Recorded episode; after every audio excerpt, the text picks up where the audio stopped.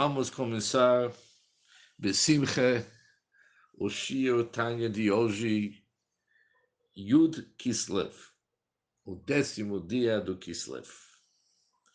Nós somos no Tanya, página Kuf Nun Ches, que é 315, a quarta linha.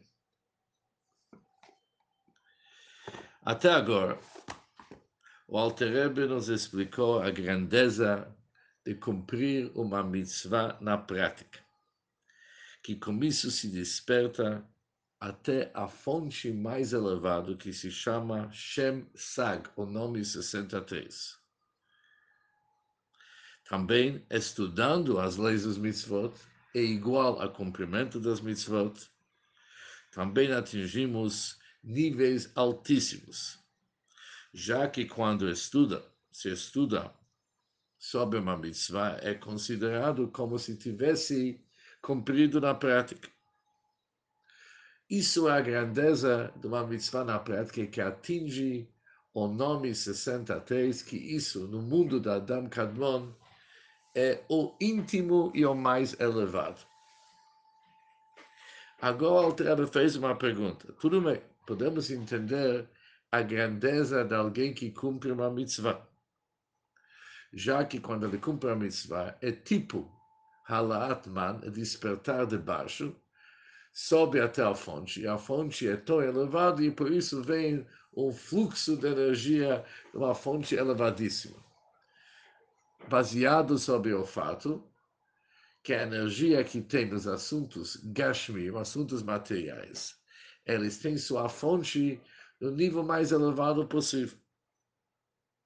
Mas isso entendemos que é numa mitzvah tassé, quando alguém cumpre a mitzvah tassé, ou ele estuda a lei de uma mitzvah tassé. Podemos entender isso aqui. Mas, se alguém estuda leis do lotassé, leis dos mandamentos proibitivos da Torá, e principalmente quando aquelas leis são algo que não é comum, por exemplo, ao deu um exemplo, as leis do pigul. Pigul significa se alguém durante a hora de trazer uma oferenda,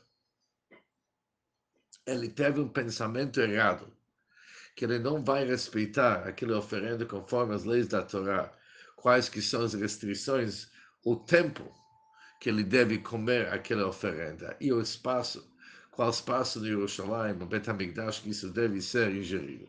Ele desrespeitou de tal forma que ele pensou que ele vai fazer algo diferente que não pode, e com isso ele invalida a oferenda. Isso para nós hoje são leis que não têm nada a ver com a prática. Nós não temos Betamigdash, nós não temos Korbanot, nós não temos sacerdote, nós não temos nada disso. E, por, e nesse caso, devemos entender por que o estudo dessas leis são tão importantes para nós. E nós vimos antes que estudo dessas leis é mais importante de estudar o Seder Shalut, o desencadeamento dos mundos, tudo que a gente estuda no Kabbalah, que aquele estudo traz avavira, amor e reverência para Hashem. E o estudo das leis, independente qual lei, se é mandamento positivo ou proibitivo, e mais ainda, mesmo quando é proibitivo e hoje não é comum e não existe, de uma certa forma. Também o estudo dessas leis é tão importante que é mais importante do estudo do Seder Shtalshalut, que é decidido de todos os mundos. Qual que é o motivo? Qual que é a grandeza desse estudo? Tudo bem, a grandeza do estudo dos leis positivos faz parte de cumprir as leis positivas que eles atingem o número 63, que é o íntimo do Adam Kadmon, do homem primordial. Mas quando se trata sobre lotas, estudos dos mandamentos proibitivos, e mais ainda, aqueles mitzvot que não são comuns, qual que é a grandeza deles?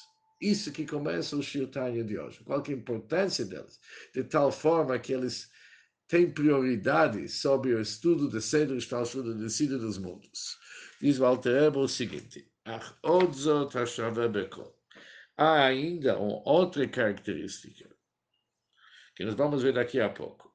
E essa característica vamos estudar hoje ele é comum a todos os leis dos mandamentos, tanto faz se eles são positivos ou negativos, incluindo aquelas leis proibitivos, negativos, que não têm nenhuma aplicação prática, tem algo em comum, ou outros tem uma característica super importante.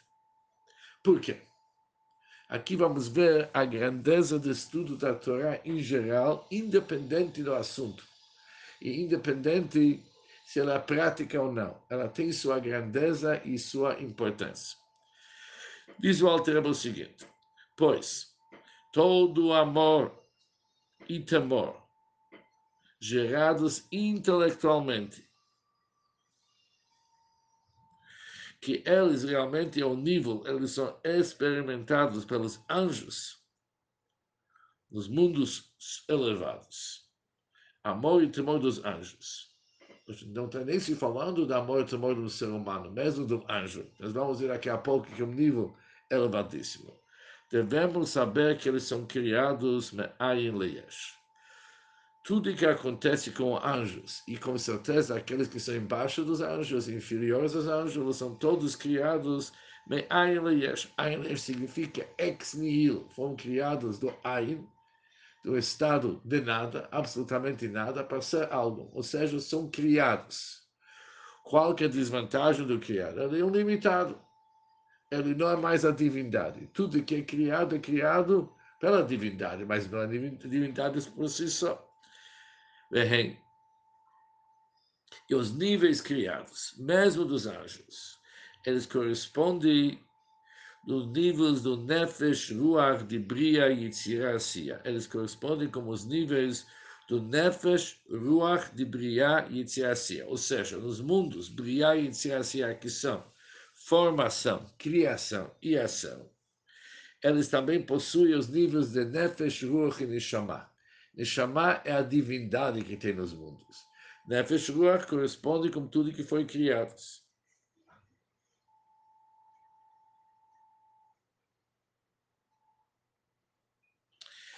Por isso, mesmo o amor e temor, mesmo dos malachim, também são criados ma'ayin leyesh, ou seja, são criados, não é divindade. Apesar que o que, que nos interessa aqui não é os anjos, comparamos nosso amor e temor e nosso cumprimento das mitzvot. Por que, que o Alter entra aqui com os anjos?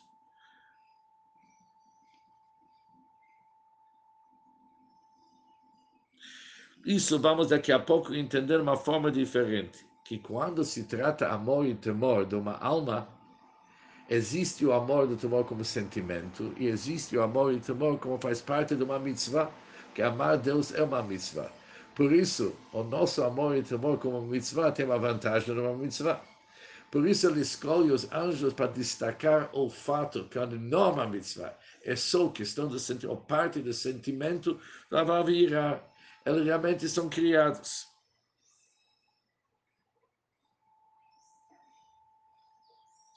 Mas isso é quando se trata amor e temor, mesmo dos anjos, são livrei Elias, são criados ex nihilo e é do nível Nefesh Veruach.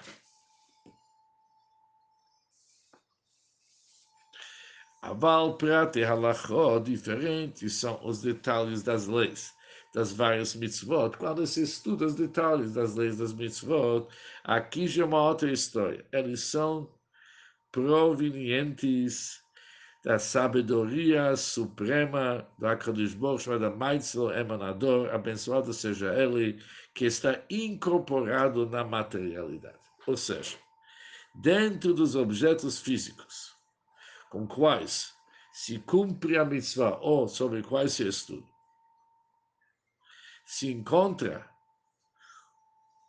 uma Hamshachah, se encontra um, uma, um fluxo de energia que vem da sabedoria suprema do Deus, que, esta, que está incorporada na materialidade, ou seja, dentro dos objetos físicos, em relação aos quais uma determinada lei se aplica, a lei se aplica a um determinado assunto físico.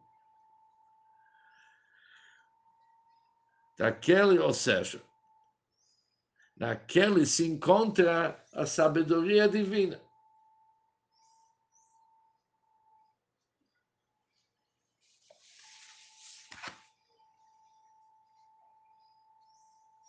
Ou seja, quando se trata sobre a lei, o que, que significa a lei? Significa o que, que Deus, sabedoria e a vontade de Deus, decidiu que é assim que eles querem, que ele fala no início do Tânia.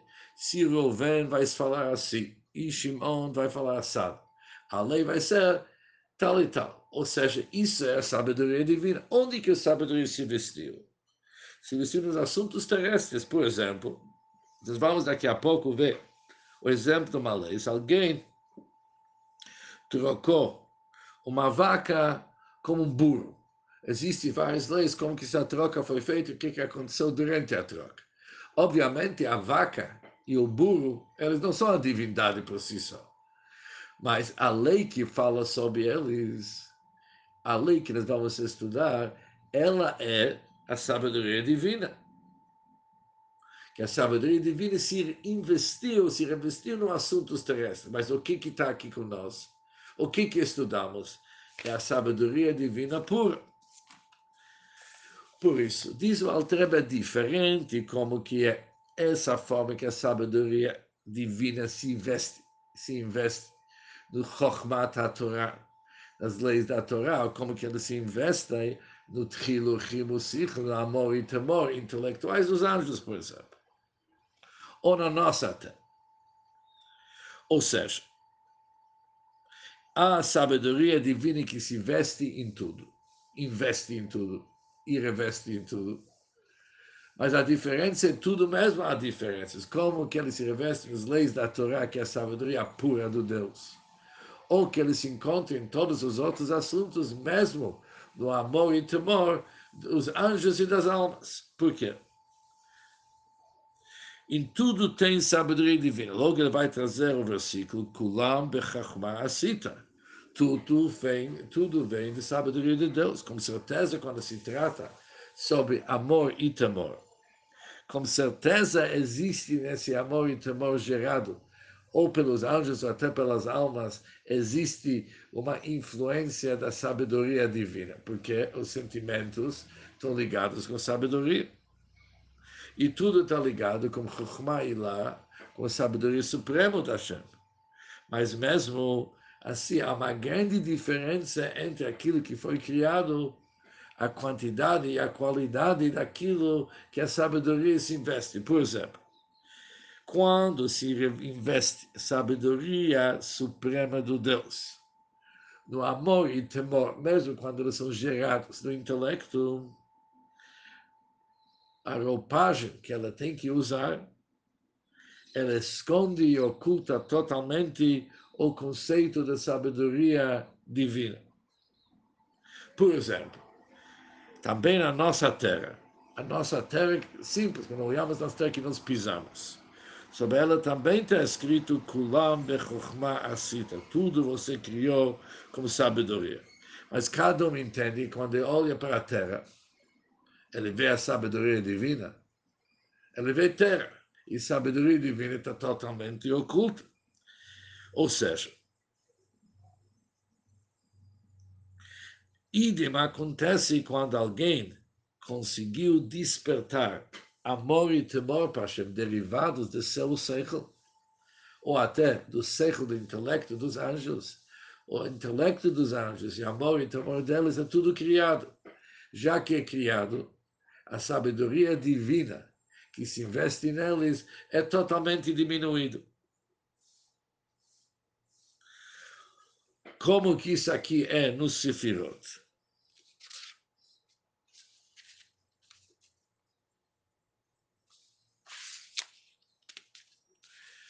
Agora o Alter vai dar um nome, como que fica essa diminuição para se tornar Avav irá, amor e temor, que é Yesh Ma'ayim, que é criado algo ex nihilo. Ele diz o seguinte, esta roupagem de sabedoria suprema é a exterioridade da exterioridade dos recipientes de Malchut Atzilut encontrados em Asiya, que se encontra absolutamente oculto em Ruach Nefesh da Sia, ou seja, desce, desce vários restringimentos e várias diminuições até que chega para Ruach Nefesh da Sia.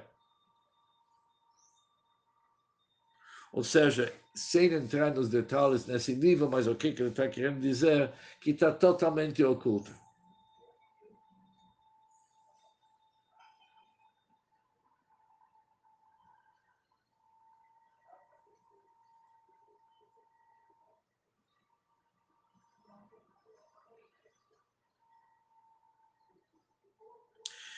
Em palavras diferentes, isso funciona o seguinte o Malchut da Atzilut, a última esfera do mundo da Atzilut. Mesmo o que, ele chama aqui, o Chitzoniut, Chitzoniut do Kelim, do Malchut da Atzilut. Mesmo se nós vamos pegar a exterioridade, da exterioridade dos Kelim, dos seus recipientes, ainda pertence ao nível de Neshama, ou seja, Neshama, quando se fala, é a própria divindade. Mas quando ele desce para Nefesh Ruach, quando ele chama desce para os níveis de Nefesh Ruach, ela é totalmente oculta.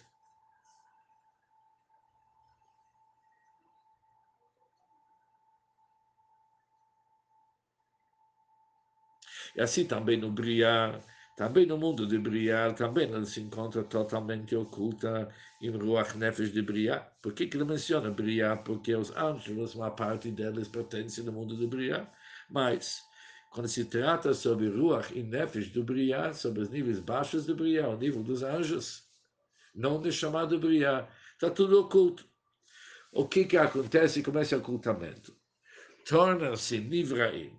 Eles são seres criados através do ocultamento e encobrimento do Criador em relação a quem criou. Por isso, o elemento de sabedoria do Supremo, Kulam Bechachma, que nós mencionamos, está totalmente oculto dentro do amor e temor gerados intelectualmente. Está tudo oculto. Por isso, apesar que existe Chokhmah, mas esse Chokhmah é Chokhmah, sabedoria, sabedoria está oculto dentro do Avav e Yirá, amor e temor nosso.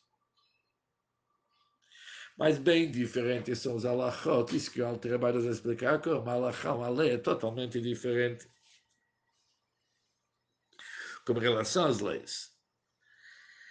Ali, um brilho de sabedoria divina, suprema sabedoria, ilumina os halachot de uma forma revelada, ou seja, as leis não ocultam. E a lei, o que nós temos aqui, é a própria sabedoria divina. E a roupagem da Sia. Afinal das contas, se passam pelas roupagens. Diz o Alterebe, Hiderech Mavar Bilvat. É como apenas uma passagem. Mas não, essas roupas, eles não modificam o produto. Precisa de passagem sem passagem, nós vamos ver daqui a pouco, não funciona. Precisa roupas de passagem. Mas roupas para passagem são roupas diferentes para se adaptar com o clima daquilo que para onde que está querendo transmitir.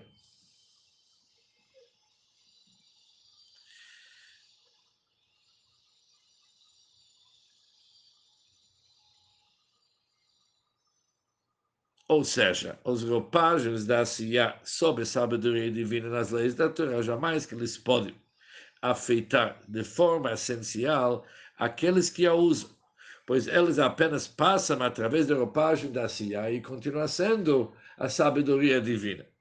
Por exemplo, onde nós temos um exemplo sobre isso?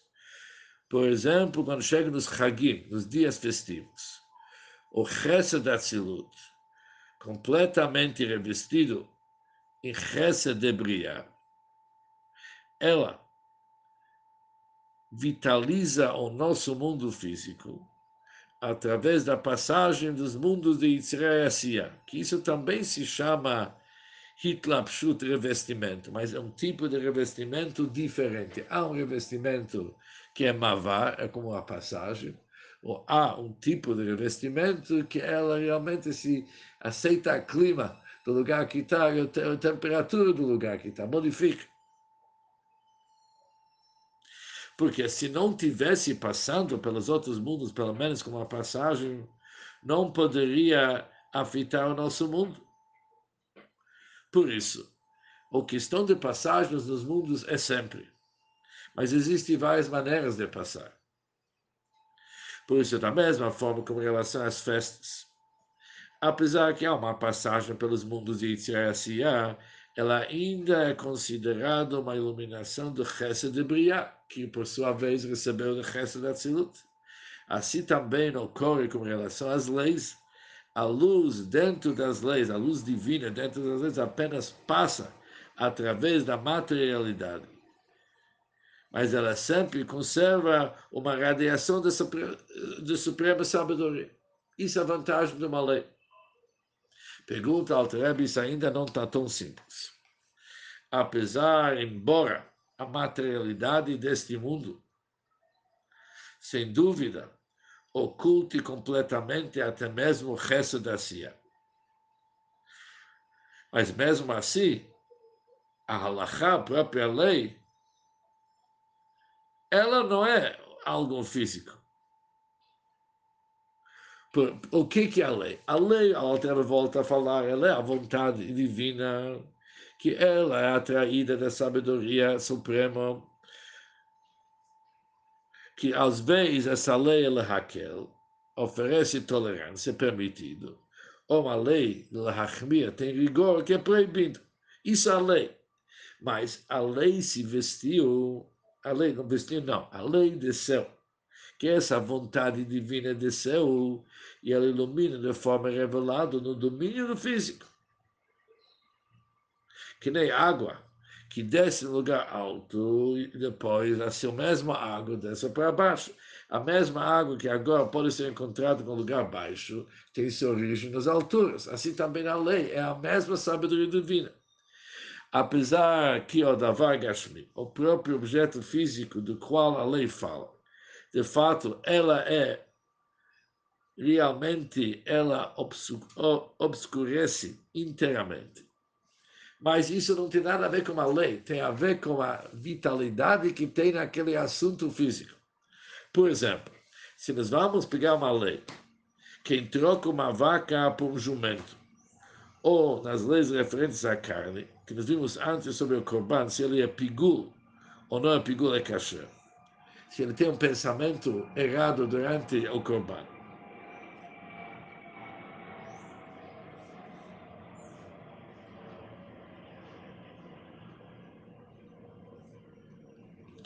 O objeto físico, ali realmente a divindade não está revelada nele, porque ele é um objeto físico mas a própria decisão, a lei, a decisão legal, e o Tama Nigla, e o motivo revelado, eles vêm do Malchut de e Yitzhak no nível da Neshama, não no nível do Ruach Nefesh. Ou seja, eles pertencem com a divindade, e essa divindade se encontra na lei.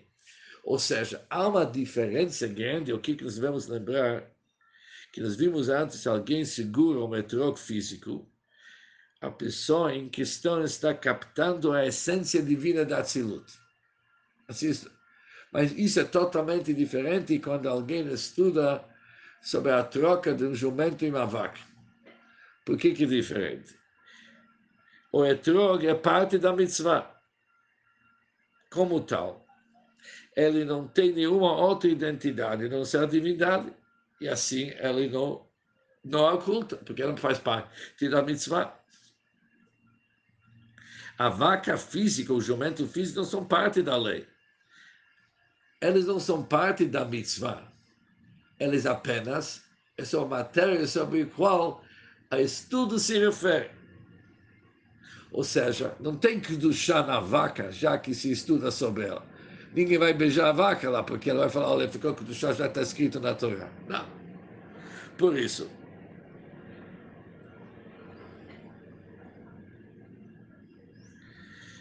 quando em respeito ao intelecto humano que estuda essa lei, já que a vaca e o jumento intelectuais. Agora, se você falar a vaca intelectual, o que nos importa o intelecto que está aqui? São parte da lei eles de fato não acham como ocultamento. Mas a vaca física não tem nada a ver com o nosso assunto. Da onde que é a origem da lei? E também a origem da racionalidade que está revelado dentro da lei está ligado com Malchut de Briah mas no nível de Neshama, não no Nefesh Veruach. Que quando se trata de Neshama, ela a própria divindade. Que essa divindade, ela tem a força de vitalizar e criar o Nefesh Ruach, Nefesh Ruach de Briá e Tzirá e Asiá, ou seja,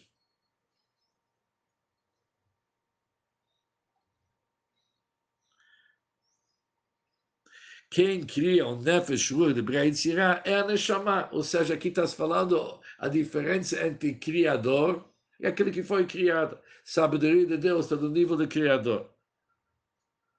Mas o temor e o amor dos anjos e das almas e o rabá deles significa quando alguém começa a meditar e contemplar sobre a grandeza de Deus.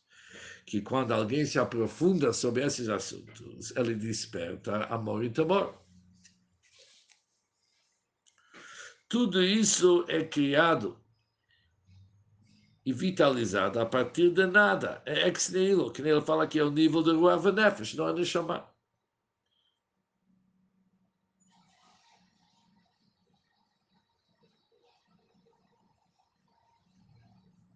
Por isso, já que a Torá, já que a radiação da sabedoria suprema, que desce através do Malchut de Briatzira na forma de Torá, ela é Elokut pura, por isso ela sacia a sede das almas e dos anjos nos mundos de Briatzira antes de descer para este mundo, assim como a água que desce porque a Torá tem uma força na sua origem. Ela é a loucura da divindade pura.